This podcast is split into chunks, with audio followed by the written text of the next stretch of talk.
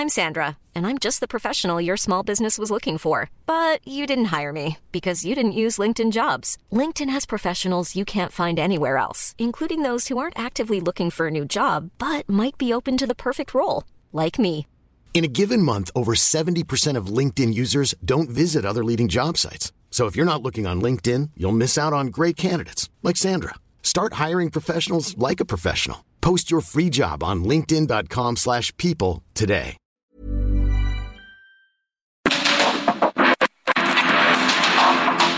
Porque el mundo actual no se entendería sin la economía, las finanzas y los negocios. Acompaña a Mario Maldonado, el columnista de negocios más joven y objetivo del periodismo financiero en su programa. Bitácora de negocios.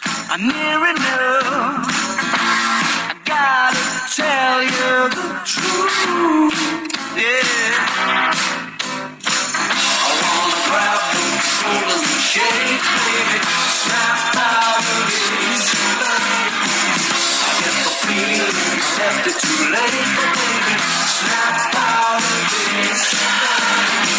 I fly watch, don't continue to swing. I'm waiting ever so patiently for you to snap out of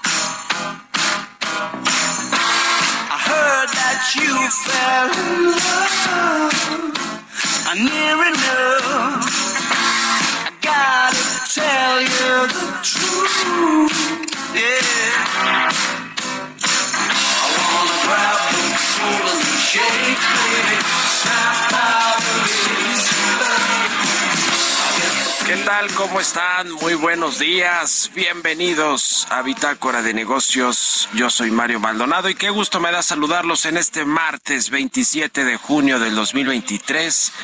Estamos transmitiendo en vivo como todos los días, tempranito, aquí en la cabina del Heraldo Radio. Muchísimas gracias a todos y a todas por conectarse a las 6 de la mañana que arrancamos esta barra informativa de la eh, del 98.5 de FM aquí en la Ciudad de México. Y a quienes nos escuchan también en el resto de la República Mexicana a través de las estaciones hermanas del Heraldo Radio. Y vaya que nos escriben de otros estados y ciudades de la República, a quienes nos escuchan en Monterrey, en Guadalajara, en el resto del interior del país. A todos, muchísimas gracias. También a quienes nos siguen en las aplicaciones de radio por internet, escuchan el podcast de Bitácora de Negocios a cualquier hora del día. De verdad, muchísimas, muchísimas gracias a todos y a todas. Bueno, comenzamos este martes con un poquito de música como todos los días antes de entrarle a la información. Esta semana estamos escuchando canciones de bandas que van a presentarse, eh, no, que se presentaron más bien este fin de semana en el Festival Glastonbury de Inglaterra, un festival de música muy conocido y además ya legendario. Lleva muchos años que se eh, pues desarrolla eh, este festival allá en el Reino Unido. Y esta canción que escuchamos de fondo es de los Arctic Monkeys, una banda inglesa de indie rock que eh, pues eh, son muy conocidos, han eh, pues han hecho buen trabajo en términos musicales los Arctic Monkeys y esta canción se llama Snap Out of It, Snap Out of It. Es una canción que lanzaron como sexto sencillo de su álbum el, del 2014 y bueno, pues son muy escuchados estos de los Arctic Monkeys, seguro les fue muy bien allá en el Festival Glastonbury. Bueno, nos vamos a estar escuchando aquí en Bitácora de Negocios y le entramos a los temas, le entramos a la información. Vamos a hablar con Roberto Aguilar, lo más importante que sucede en los mercados financieros, en las bolsas. Compromisos de China para apuntalar su economía apoyan a las bolsas y baja la presión por el tema de Rusia. Inflación de la zona euro entró en una fase donde podría aferrarse por más tiempo, advierte Christine Lagarde. Y Estados Unidos advierte sobre bajas condiciones de cultivos de soya y maíz por falta de lluvias. No ha habido respuesta todavía de Estados Unidos sobre este arancel al maíz, eh, al maíz blanco que puso México de 50%, que ya lo tenía, lo quitó al inicio del año para tratar de combatir la inflación. Y bueno, pues dice el presidente no funcionó no bajaron los precios, sigue muy alto el precio del maíz eh, que importa México, de Estados Unidos sobre todo, no es el que más importa, eh, importa más el amarillo y es el que está a debate con el tema del maíz transgénico, de los eh, productos genéticamente modificados. pero bueno, sin duda alguna es un tema que abona a este conflicto que hay entre México y Estados Unidos por el tema del maíz, así que vamos a entrar en estos temas con Roberto Aguilar, vamos a hablar con Ernesto Farril sobre las posibles consecuencias del atentado Wagner al Kremlin allá en Rusia. Por lo pronto Vladimir Putin ya dijo que va que no va a castigar a quienes eh, eh, pues, estuvieron detrás de este atentado. Además, el líder eh, de este grupo Wagner ya está en Bielorrusia. En fin, eh, vamos a entrarle a esos, esos detalles porque vaya que tienen que ver con los mercados financieros y con las bolsas y los commodities y todo lo que eh, se comercializa en las bolsas y en los mercados bursátiles y financieros del mundo y por supuesto del riesgo país, en fin, del comercio, todo, todo está interconectado y con la globalización. Vamos a hablar también con Juan Carlos Ostolaza del Centro de Competitividad de México sobre el Día Mundial de las Pymes, el panorama para las pequeñas y medianas empresas eh, durante 2023. Hoy es el Día Mundial de las Pymes, eh, por eso vamos a platicar con Juan Carlos Ostolaza y hablaremos también con Héctor Márquez, presidente de la Asociación Mexicana de Empresas de Capital Humano, los retos y la agenda que tiene Marat Baruch Bolaños, el nuevo secretario del Trabajo. Ya ve que Luisa María Alcalde se fue a la Secretaría de Gobernación. Le vamos a entrar a estos y otros temas hoy aquí en Bitácora de Negocios, así que quédense con nosotros en este martes 27 de junio. Vámonos al resumen de las noticias más importantes para comenzar este día con Jesús Espinosa.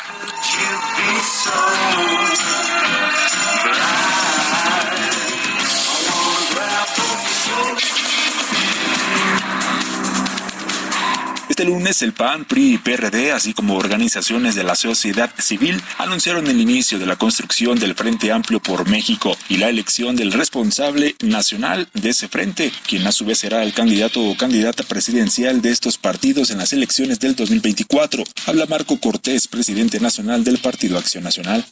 A diferencia de Morena, nosotros sí vamos a respetar la Constitución y la ley. La figura del frente político está en el artículo 41 de la Constitución. El artículo 85 de la Ley General de Partidos Políticos establece que los partidos políticos podrán constituir frentes para alcanzar objetivos políticos y sociales.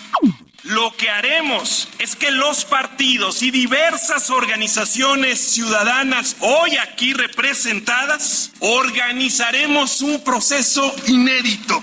La primera etapa de este proceso comenzará el 4 de julio con el registro de las y los ciudadanos que quieran participar para ser el o la responsable nacional para la construcción del Frente Amplio por México. En la segunda etapa, los perfiles participarán en un primer gran foro para discutir y analizar su visión sobre México. Los tres perfiles con mejores resultados en los estudios de opinión pasarán como finalistas a la etapa 3 de este proceso. En esta tercera etapa, los finalistas deberán asistir a cinco foros regionales. Los resultados se publicarán el 3 de septiembre. Se anunciará el nombre de la persona responsable de la construcción del Frente Amplio por México. Por su parte, el líder nacional del PRI, Alejandro Moreno, señaló que llegarán a buen puerto en los comicios del 2024. El camino no será fácil. Enfrentaremos obstáculos y resistencias, persecución política, la fuerza del aparato del Estado, pero no nos asustan y menos nos echan atrás. Y se lo decimos de frente a este gobierno, no nos van a ganar, los vamos a detener y le vamos a dar rumbo y certeza al pueblo de México. El Banco de Pagos Internacionales advirtió que las tasas de interés deberán mantenerse más altas durante más tiempo de lo que el público y los inversionistas esperan.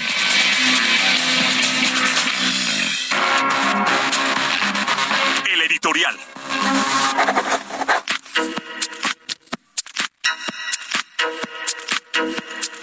Bueno, pues ayer formalmente la oposición política de México, la Alianza Va por México, que conforman el PAN, el PRI, el PRD, escuchamos allá Lito Moreno y algunos otros participantes eh, de esta reunión y convocatoria que tuvieron ayer para definir las reglas del proceso interno, pues para dar con el candidato o candidata presidencial, aunque eh, estas reglas van a pues prácticamente regir todo el proceso electoral del 24, me refiero a lo que tiene que ver con la oposición, con los tres partidos políticos que están en alianza, el PAN, el PRD, eh, las organizaciones civiles o ciudadanas que también están pues sumadas a esta causa eh, partidista desde el lado ciudadano quieren darle eh, pues más poder a los ciudadanos para elegir a los candidatos eh, sin embargo pues se antoja difícil que suelten el proceso los líderes partidistas ¿eh?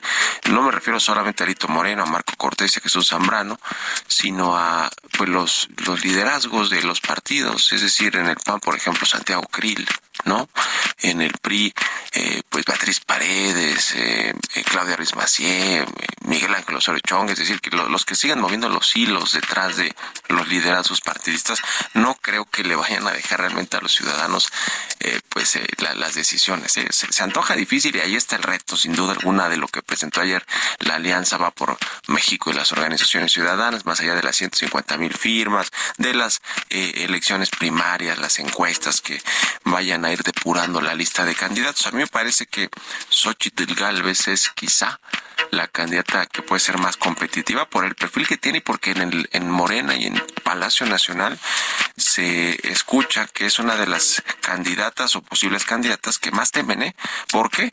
Pues porque se parece mucho a lo que han construido ahí en Morena, ¿eh? O a la imagen del presidente del observador. Mire, le voy a dejar, yo escribí hoy de eso en mi columna del Universal, pues que han echado un ojo, pero eh, algunos eh, detalles, digamos, del perfil de la hoja de vida de Xochitl Galvez es que viene de abajo, lleva años defendiendo a los pueblos indígenas, no trae escándalos políticos a cuestas, ha sido gobernante ya de una de las principales alcaldías de la Ciudad de México, es empresaria, ingeniera, la quieren las clases medias y altas, no habla como política, no usa estas frases sofisticadas, lugares comunes, usa un lenguaje popular, ¿no? O del pueblo, ese que aprendió Andrés Manuel López Obrador durante sus más de 25 años de giras incansables por el país y hoy, sin duda alguna, es uno de sus principales activos políticos o el más importante.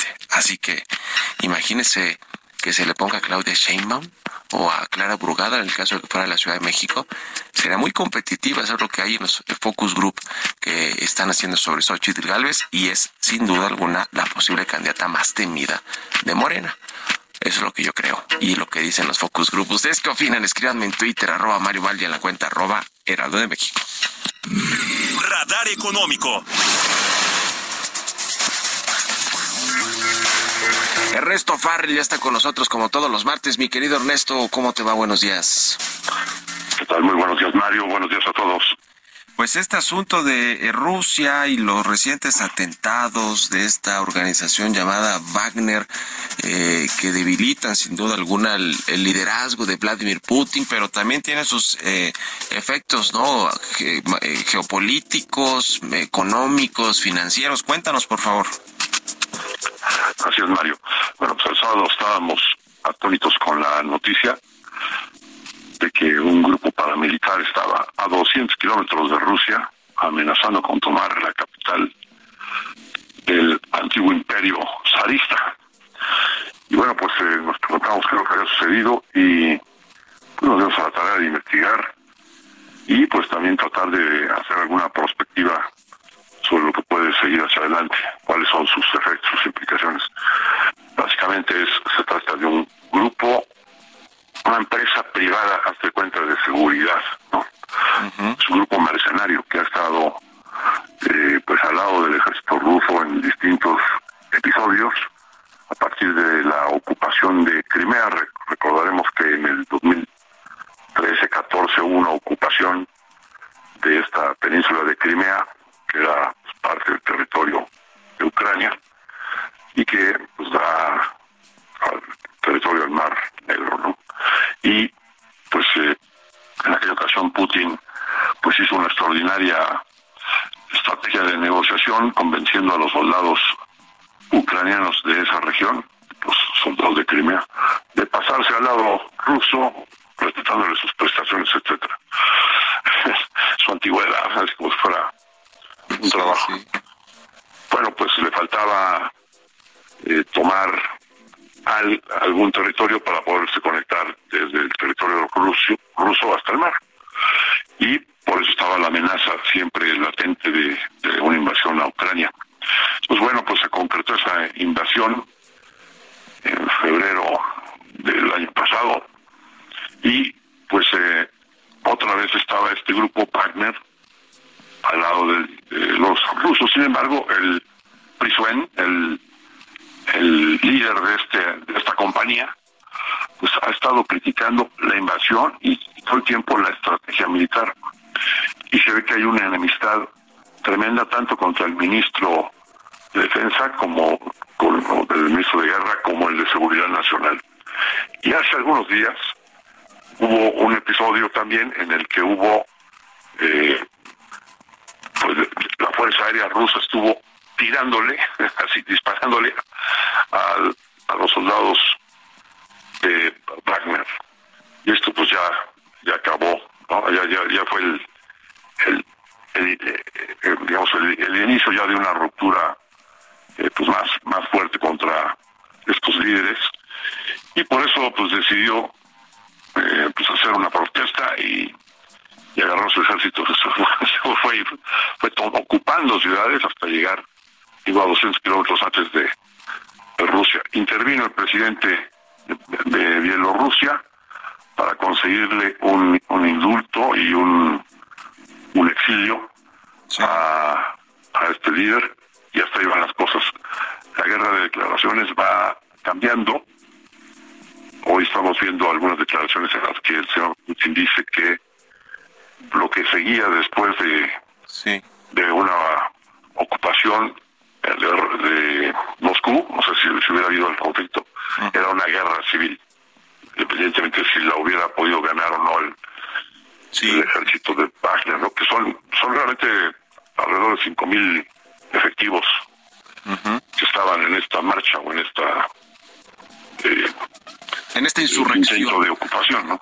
Sí, sí, pues interesante los efectos que puede dejar esto y veremos si no hay si no hay más de estas, ¿no? Más de estos ataques, atentados al Kremlin y al liderazgo de Vladimir Putin, porque pues se, ha puesto en entredicho este este asunto del control que tiene total de, de, Rusia eh, Vladimir Putin. Muchas gracias, como siempre, mi querido Ernesto. Gracias, y buenos días. Que tengan un excelente día a todos. Es Ernesto Farrell, todos los martes colabora aquí con nosotros. 6 con 21, vamos a otra cosa.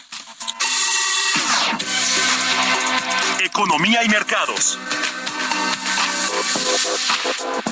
Roberto Aguilar ya está aquí en la cabina del Heraldo Radio. Mi querido Robert, ¿cómo te va? Buenos días. ¿Cómo estás, Mario? Me da mucho gusto saludarte a ti y a todos nuestros amigos. Fíjate que se dio a conocer el dato de la balanza comercial de México correspondiente al mes de mayo, donde justamente tenemos un, eh, un déficit equivalente a 489 millones de dólares, justamente con exportaciones que sumaron justamente 52.860 millones de dólares y e importaciones que sumaron una cantidad pues de 52.934 millones de dólares. Así el tema de la balanza comercial. Y llevamos 15 meses ya con un déficit, ¿no? En la balanza comercial. ¿E-, ¿Esto no tendrá que ver también con el tipo de cambio? Sí, fíjate que ya, de hecho eso iba a comentar, ya hay ciertas eh, situaciones que están eh, influyendo en el tema de las exportaciones por el fortalecimiento del tipo de cambio, que bueno, pues sí, al final del día, pues no todo es positivo cuando llega a estos niveles, eh, hablamos de 17 pesos por dólar. También te comento que el crecimiento económico de China en el segundo trimestre será superior al del primero, gracias a la implementación de políticas más eficaces para expandir la demanda interna y se espera alcanzar el objetivo de crecimiento económico anual de 5%. Esto lo declaró el primer ministro chino y esto le metió gasolina a los mercados no solamente de China, sino asiáticos y contagió justamente al resto de las plazas eh, de Europa, los futuros de Estados Unidos. Y esto básicamente también redujo, Mario, pues esta situación, esta inestabilidad o, o tensión sobre los acontecimientos del fin de semana en Rusia. Por el otro lado, te comento que la inflación de la zona euro entró en una nueva fase que podría prolongarse durante algún tiempo. Esto lo dijo la presidenta del Banco Central Europeo, Christine Lagarde esbozando una larga lucha contra el crecimiento de los precios que debe amortiguar la demanda y obligar a las empresas a frenar los precios. El Banco Central Europeo pues ha subido las tasas en todas sus reuniones del año pasado hasta situarlas en 3.5% y ha prometido que seguirá endureciéndolas en julio en un intento de frenar la inflación que sigue siendo tres veces superior al objetivo del 6%. También fíjate que un dato interesante hablando del tema de la inflación esto que ayer advirtió el Fondo Monetario Internacional de que los principales bancos centrales del mundo podrían necesitar más tiempo para volver al objetivo de inflación y un nuevo episodio de turbulencias financieras podría alargar aún más el proceso. Así es que como lo hemos comentado, pues la inflación no es un tema que ya se le haya dado la vuelta a la página, sino sigue todavía persistente. Y bueno, y esto que advierte también el, el Banco Central Europeo, que se pueda enquistar la inflación en aquel continente. También te comento que la condición de los cultivos de soya y maíz en Estados Unidos se deterioró al peor nivel en décadas, según mostraron datos del gobierno, ya que las principales áreas productoras no recibieron las lluvias que tanto necesitaban. Bueno, los niveles de, de estos eh, productos, de estos, eh, de, estas, de estos cultivos, Mario, se encuentran en un nivel muy cercano al que padecieron en 1988, cuando se fue una historia, histórica sequía que destruyó las cosechas. El tipo de cambio 1706 viene remontando desde un 17.18 pesos por dólar. Buenísimo, gracias Roberto Aguilar, nos vemos al ratito en la televisión. Gracias Mario, muy buenos días. Sigan a Roberto Aguilar en Twitter, Roberto AH 6 con 24, casi 25, vamos a la pausa y regresamos.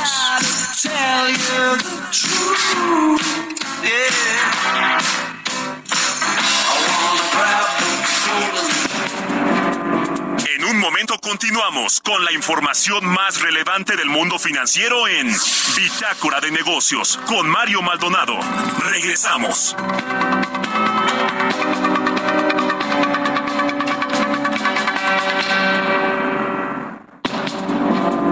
Estamos de vuelta en Bitácora de Negocios con Mario Maldonado. Gotta tell you the truth. Yeah. I wanna grab the shoulders and shake, baby. Snap out of this. I get the feeling, left it too late, baby. Snap out of this. I fly to watch, don't continue to swing on the fat lady. Let's have it sing. I'm waiting ever so patiently for you to out.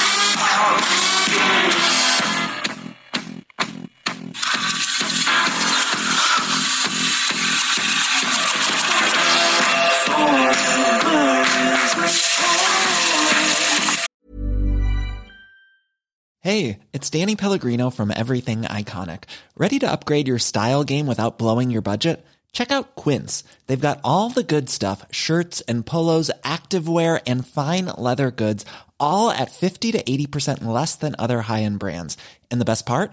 They're all about safe, ethical, and responsible manufacturing. Get that luxury vibe without the luxury price tag. Hit up quince.com slash upgrade for free shipping and 365 day returns on your next order. That's quince.com slash upgrade.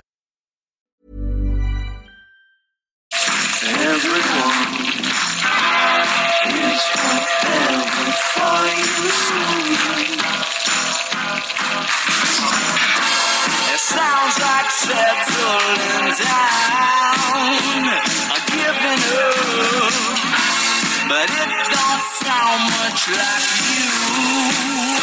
Ya estamos de regreso aquí en Bitácora de Negocios. Son las 6 de la mañana con 31 minutos, tiempo del centro de México. Y regresamos escuchando un poquito de música antes de irnos con la información en esta segunda mitad del programa.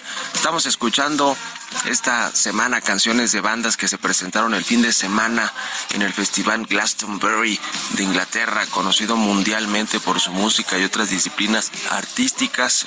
Y estos que escuchamos de fondo son los Arctic Monkeys, una banda indie de rock inglesa que pues son muy conocidos. Eh, esta canción se llama Snap Out of It.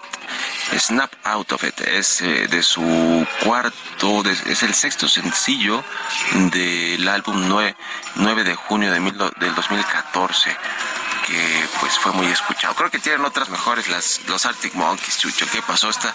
Yo nunca había escuchado esta de Snap Out of It, pero sí algunas otras. Así que ojalá que nos despidamos con una que todos conocemos, ¿sí o no, Kike? ¿Estás de acuerdo? Porque Chucho agarra y, en Spotify, en lugar de ver cuáles son las que más se escuchan, agarra las que están en lugar como 50. No, no te creas, Chucho. Bueno, está, está bien además este, escuchar otras canciones de las bandas que conocemos que no son tan conocidas las canciones, ¿no?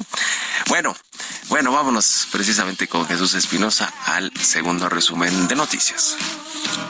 Whoa,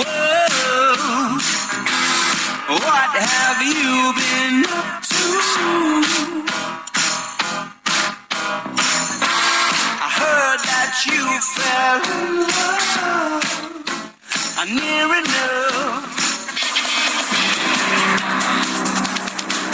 Ante el aumento del consumo de energía por la pasada ola de calor, el presidente Andrés Manuel López Obrador descartó que la Comisión Federal de Electricidad incremente sus precios o sea incapaz de proveer la energía suficiente a los hogares del país.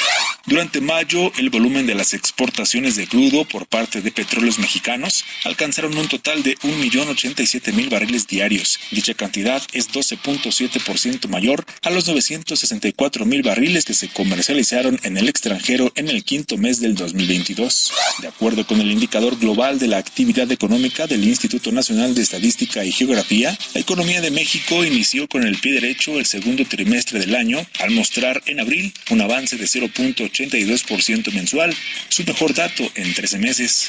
A pesar de una advertencia de ser multados en comisiones de la Comisión Permanente del Congreso, Morena y aliados hicieron mayoría para frenar la propuesta de llamar a un periodo extraordinario de sesiones para nombrar a comisionados del Instituto Nacional de Transparencia y Acceso a la Información y Protección de Datos Personales.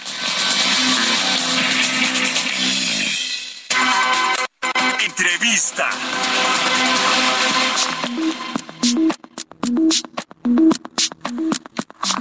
Ya le decía que este 27 de junio se celebra el Día Mundial de las Pymes, las pequeñas y medianas empresas que en México son la mayoría de las unidades económicas que funcionan en el país, es decir, la mayoría de las empresas en México son pymes, más del 90 o 95%. Ya nos, nos dirá Juan Carlos Ostolaza, director general del Centro de Competitividad de México, con quien vamos a platicar sobre el panorama de las pymes, eh, sobre la importancia de la vinculación que deben de tener a las grandes empresas, eh, pues para generar eh, un círculo virtuoso en términos de aprovechar inversiones, de generación de empleos. ¿Cómo estás, Juan Carlos? Buenos días. Hola Mario, qué gusto poder saludarte a ti y a todo tu amplio auditorio en esta mañana del 27 de julio, de junio, perdón, 27 de junio, Día Mundial de las Pymes. ¿Tú tienes el dato a la mano sobre qué porcentaje de todas las empresas en México, de las unidades económicas como las contabiliza el INEGI, son pymes? ¿90 y qué? ¿98? 99.8% de los 99.8, sí, sí. Es un, dato súper importante. Aparte, Mario, contribuyen con el cerca del, arriba del 70% del empleo, generan cerca del 50% del Producto Interno Bruto y, y, promueven el desarrollo y crecimiento del mercado, contribuyen a la generación de empleos y son el motor de la economía en México. ¿Cómo está el panorama de las pymes? Normalmente cuando hay crisis como la que atravesamos por el COVID-19, pues son las que no, al no, pero sobre todo las micro y pequeñas, ¿no? Porque las medianas más o menos son, son las que tienen acceso a los créditos, al financiamiento, eh, o, se pueden financiar con proveedores, en fin, como sabemos que lo hacen, pero las micro y pequeñas son las que siempre sufren más porque pues tienen muchas barreras de acceso a competir en los mercados y, y hay mucha mortalidad de empresas eh, pequeñas. Eh, eh, ¿En qué situación están actualmente las pymes tomando en cuenta pues el marco macroeconómico que tenemos, el, el, empleo, los salarios, la inflación, etcétera?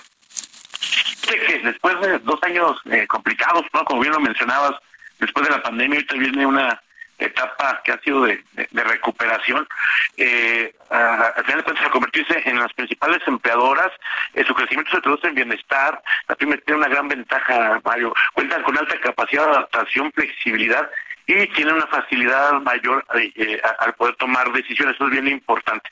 Retos hay, ¿no? Eh, principalmente como bien mencionabas, la parte de, micros y, pequeñas, como es el acceso a, la capacitación, a, la oportunidad de incorporarse eh, cadenas productivas, a veces también la falta de profesionalización eh, y la ausencia de certificaciones pueden ser algunos de los retos. Sin embargo, ahorita hay una gran oportunidad, Mario, que se está viviendo por esta relocalización eh, de plantas, también conocido como nearshoring, a mí me gusta más llamarlo relocalización, porque es más, más, más amplio para, para, para todos este, los empresarios en México, y hay una gran oportunidad, ¿no? Hay una gran oportunidad que pudieran este, ayudar a integrarse a estas cadenas de valor, como bien lo mencionabas, las medidas normalmente tienen mayor facilidad, pero eh, desde el modelo que hacemos acá dentro del Centro de México es cómo vamos vinculando, a incorporando a empresas eh, micro, pequeñas y medianas a las cadenas de valor de las grandes empresas que, por ejemplo, conforman el Consejo Mexicano de Negocios. Eh, eh, este tema del nearshoring o relocalización, como dices, como nos dices Juan Carlos, ¿qué tanto le pueden beneficiar a estas empresas? Entiendo que, eh, pues, al ser algunas pequeñas o medianas, no necesariamente son las que se benefician directamente de una inversión extranjera que pudiera llegar mm, producto de esta tendencia del nearshoring, pero sí como, como una parte de, de, una cadena de valor, ¿no? Que eso es lo que hacen mucho las pymes, son proveedores de empresas medianas o de, de empresas grandes o de grupos extranjeros eh, y que están bien insertados ya en toda la dinámica de su sector, ¿no? No sé, pienso, por ejemplo, en el sector manufacturero y no se diga en la industria automotriz. No, totalmente aceptado tu comentario.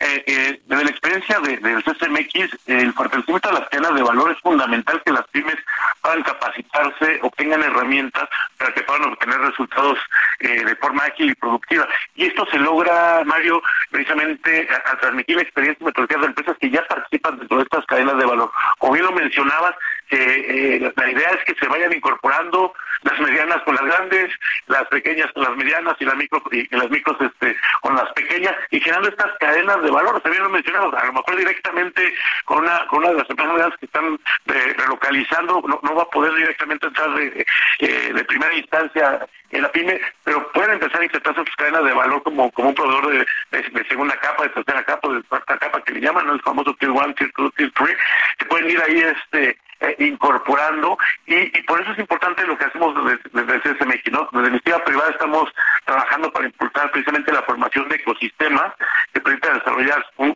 buen entorno eh, favorable y de fácil acceso a, las pymes. Eso, eso, es bien importante y sobre todo si vamos consolidando esto que se está eh, viviendo, es una gran gran oportunidad para, para las micro, pequeñas y medianas empresas. Hay un estudio del Banco Santander bien interesante que prevé que el insuring se convierta en un impulso adicional hasta el 8% del PIB durante los próximos seis años. Eh, sin duda alguna. Siempre se piensa que cuando uno habla de pymes, que ya nos dice el 99.8% de las empresas en México son pymes, es decir, solo muy poquitas son grandotas, aunque a veces concentran buena parte de las inversiones o, o, o, de, pues sí, del valor económico que tiene una, una compañía. Eh, normalmente hablamos de que hacen falta políticas de gobierno enfocadas, ¿no? A, la, a las pymes, incentivos financieros, fiscales. Hablaba yo hace rato de la inclusión financiera, eh, y me refiero no solo a, la parte que le toca al gobierno, sino al sistema financiero, por ejemplo, a los bancos para abrirles la puerta a más micro, pequeñas empresas que quieran financiarse eh, a través de, de la banca comercial, la misma banca de desarrollo, los programas de gobierno. Es decir, hay todavía mucho trabajo y muchas tareas que hacer por parte del gobierno y, del, y de la iniciativa privada pensando en los bancos para hacer crecer a las pymes, ¿no? Y que sea un círculo virtuoso para la economía mexicana. perfecto el comentario. Considero que, el impulso de las pymes precisamente se basa en la colaboración, ¿no? Cada uno de las trincheras en la, en la que nos encontramos estamos tratando de hacer el mejor y mayor esfuerzo para generar acciones que permitan reactivar a este sector del país que cada vez está está teniendo otra vez nuevo mayor dinamismo eh, y, y sobre todo yo creo mencionar eh, que desde el CSMX generamos acciones eh, de capacitación, generamos acciones de asistencia técnica, de precisamente cómo nos acercamos al financiamiento, no solamente con la banca comercial, sino con la banca de desarrollo y con las plataformas pues, de fintech, de Socomes, eh, y, su graduación, eh, creo que lo más importante es cómo les, nos acercamos a, nuevos mercados, a nuevos clientes, y estamos trabajando muy de cerca con grandes empresas eh, precisamente para generar encuentros de negocios. Te voy a hacer un comentario precisamente con este día que estamos celebrando el Día Internacional de la de la MIPYME, eh, 17 y 18 de julio, por ejemplo, tenemos encuentros de negocios en Querétaro, precisamente para vincular a pymes de esta, de esta, de esta región con más de, de 14 empresas eh, que, conforman o que están dentro del Consejo Mexicano de Negocios y algunos otros aliados, precisamente para poder vincularlos a estos nuevos canales eh, de venta. La verdad es que hemos tenido muy, muy, muy buenos resultados eh, a lo largo de estos 10 años, ya casi 11 del, Centro de México. Hemos podido realizar más de cerca de 30 encuentros de negocio con más de 2.500 pymes que se han podido acercar y vincular este con una derrama económica de cerca de, mil millones de pesos de compra de grandes empresas pymes.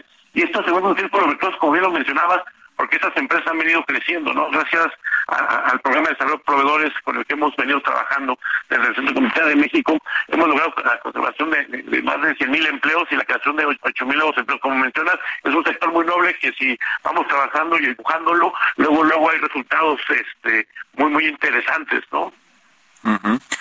Pues eh, ojalá que, que se pueda mejorar todo el ecosistema de las micro, pequeñas y medianas empresas o todo el entorno para pues para que sigan creciendo, para que no no cierren y al revés pensar que las micro, las nuevas empresas que van surgiendo puedan eh, ir escalando en la en la movilidad y puedan llegar a ser empresas de micro pequeñas, de pequeñas a medianas y por qué no pensar también en en, en la internacionalización, en crear grupos más grandes, en fin, eh, en fin, importante todo lo que platicamos hoy que es el Día Mundial de las Pymes. Muchas gracias Juan Carlos por estos minutos y muy buenos días.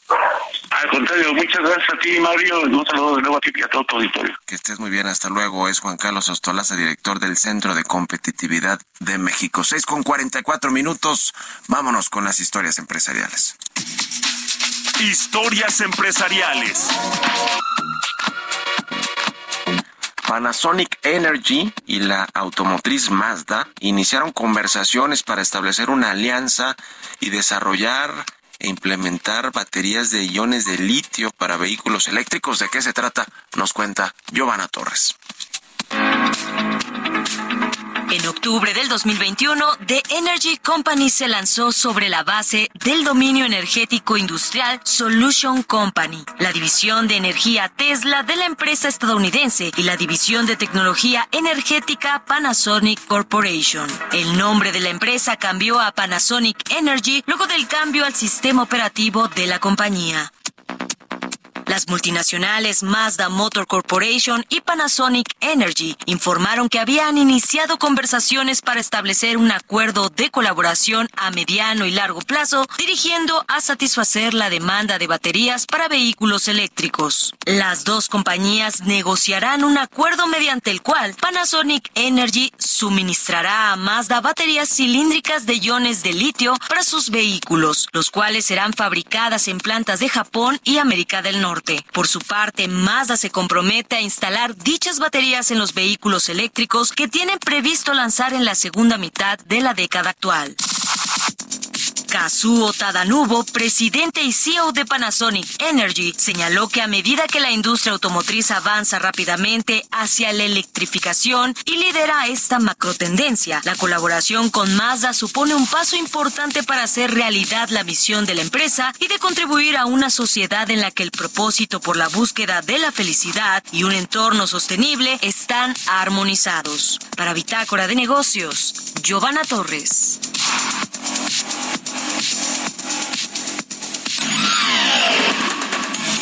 Mario Maldonado en Bitácora de Negocios.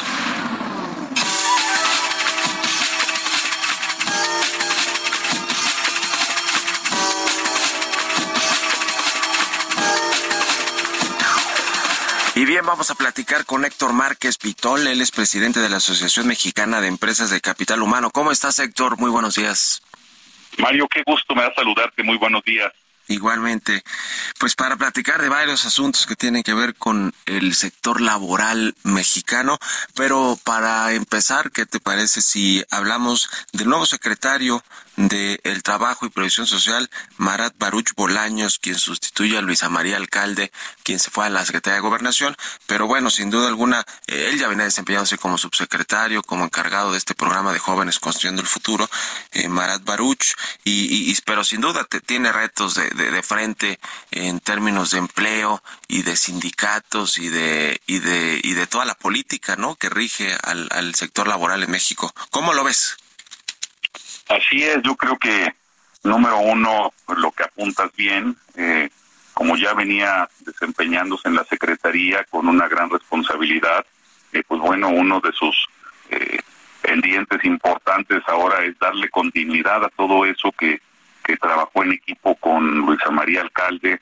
entonces ahí, pues el, el, tema, como lo señalas, es, ha sido ícono el programa de jóvenes construyendo el futuro, pues es importante que continúe, que inclusive se fortalezca. Eh, es un programa que, que, bueno, que realmente todo lo que sea para ayudar a los jóvenes eh, merece todo nuestro respeto y, y pues ha sido muy bueno para muchos que han conseguido así ya su primer trabajo formal. Y, y, y es por nombrar algunos de los grandes proyectos. En general, eh, pues sí, lo que vemos es darle continuidad a todo lo que Luisa María y él estaban trabajando. Eh, va a ser parte de lo, de lo importante para este año y medio. Y ya en segundo lugar, pues bueno, ten, tendrá que haber nuevos proyectos, cosas que están muy pendientes en el país.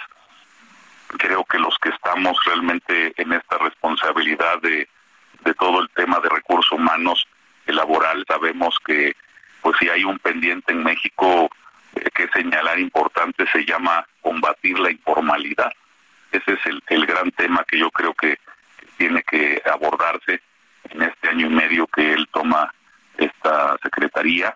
Eh, muy difícil porque, pues de hecho, si, si está tan grande es que no se le ha querido, como decimos, eh, tomar al toro por los cuernos y, y, decir, pues bueno, este es el, el tema importante en el país.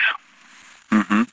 eh, ¿Cómo estamos actualmente en términos de empleo? Ya rebasamos de nueva cuenta los niveles prepandemia en términos de ocupación, eh, en términos de, la tasa de desempleo, pues, eh, y de y de los salarios, pues también han ido aumentando, no solo el salario mínimo, que creo que ha presionado también al resto de los salarios, y, y leía también un análisis interesante sobre cómo está presionando la inversión extranjera, el nearshoring, los salarios en México. Eh, ¿Cómo, cómo, cómo están estos renglones eh, para los empresarios y para los trabajadores? Porque siempre hay dos ópticas, ¿no? Los empresarios los que tienen que pagar más, más eh, aumentar los salarios o negociar con sindicatos, pero también, obviamente, muy legítimamente los trabajadores que buscan mejores condiciones, sobre todo cuando hay niveles de inflación como los que tuvimos hace meses. Sí, mira, por un lado el, el nivel de empleo, eh, empleo formal obviamente con seguridad social, en lo que en lo que es el próximo par de meses vamos a estar ya llegando a la cifra de los 22 millones de empleados con seguridad social, una una una cifra pues, muy importante histórica. Sí se ha recuperado, como apuntas bien, contra pandemia los niveles. Eh, cuando hacemos un zoom, realmente no en todo, eh, sí existe todavía un sector que no se ha podido recuperar al 100% y es eh, el de los servicios profesionales. Ahí lo, lo que pasó fue que al mismo tiempo, al, como se hizo la reforma, pues bueno, se disminuyó muchísimo el personal que venía trabajando bajo la modalidad de servicios de subcontratación antes y ahora servicios de subcontratación, pero eh, servicios especializados, que es lo que está permitido por la ley.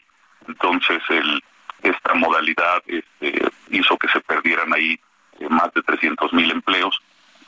Y luego eh, hay dos estados, Ciudad de México y Veracruz, que les falta todavía un poquito por recuperar. Ciudad de México, esperemos que este año lo logre, pero ya esos niveles casi estarían recuperados.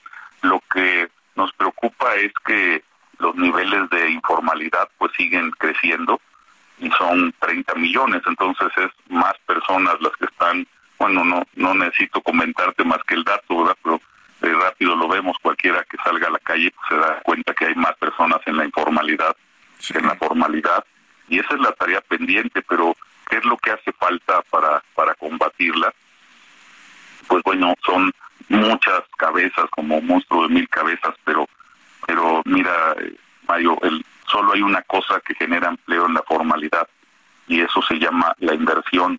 Entonces, si hay alguien que invierta, y esta es una gran oportunidad, la que comenta Neil Shoring, eh, cuando hay que atraer capitales, hay que atraer empresas, pero para que vengan hay que darles una garantía eh, tanto de que se les va a apoyar para toda su labor, que lo, lo que decidan hacer, como facilidades, eh, claridad en la ley. Y, no nada más eso, hay veces que hay que inclusive hacer muy atractivo la parte económica para que el empresario quiera venirse a instalar o, invertir lo que tiene por ahí en bancos y para eso entonces el, esa es la parte importante que juega el gobierno. Creo que la, la este, esta situación amerita mucho trabajo con los empresarios. Nosotros tenemos que ayudar mucho a la Secretaría del Trabajo colaborar para que estas situaciones como los aumentos a los salarios se sigan dando. Eh, realmente lo que ha motivado, eh, uno de los grandes motivadores de la informalidad, pues ha sido los bajos salarios. Entonces, en la medida en que cambiemos eso, podríamos combatirla. Ya, pues varios retos, siempre hay retos en el sector laboral eh, del país, aunque aunque de pronto pues eh, se avanzan en cosas y se retroceden en otras, pero en fin, eh, los empresarios también ahí siempre poniendo su granito de arena para para generar buenas condiciones para los trabajadores que ahora se han puesto, ahora sí que la camiseta, déjame decirlo coloquialmente, con el tema de las aportaciones patronales a las cuentas de Afore de los trabajadores, con los aumentos a los salarios mínimos, a, los salarios en general en México, con estas renegociaciones de contratos colectivos, con la competitividad que también nos representa el TEMEC y lo que se firmó con nuestros socios de Estados Unidos y Canadá, en fin, en fin, muchas cosas que, que los empresarios pues también hay que reconocerlo, los patrones se han puesto la camiseta también para para eh, pues eh, contribuir a que mejoren las condiciones de los trabajadores. Te agradezco como siempre, Héctor, estos minutos y muy buenos días. Estamos en contacto. Muchas gracias, Mario. un abrazo. Hasta luego, Héctor Márquez Pitó, el presidente de la Asociación Mexicana de Empresas de Capital Humano. Nos despedimos. Gracias por habernos acompañado este martes aquí en Bitácora de Negocios. Se quedan con Sergio y Lupita en estas frecuencias del Heraldo Radio. Nosotros nos vamos a la televisión, al canal 8 de la televisión abierta a las noticias de la mañana y nos escuchamos aquí mañana tempranito a las 6. Ya puso otra canción de los Arctic Monkeys, ahora sí, Jesús Espinosa. Bueno, los dejamos con un cachito de esta canción eh, y nos escuchamos mañana tempranito a las 6. Muy buenos días.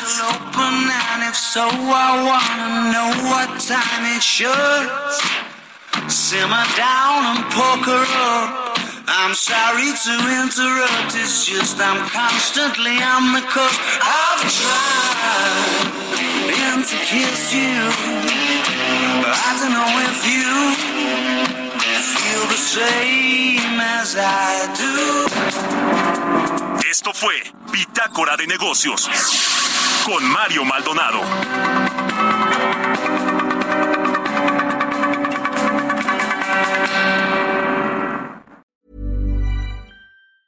Mom deserves the best, and there's no better place to shop for Mother's Day than Whole Foods Market. They're your destination for unbeatable savings, from premium gifts to show-stopping flowers and irresistible desserts. Start by saving 33% with Prime on all body care and candles. Then get a 15-stem bunch of tulips for just $9.99 each with Prime. Round out Mom's menu with festive rosé, irresistible berry chantilly cake, and more special treats. Come celebrate Mother's Day at Whole Foods Market.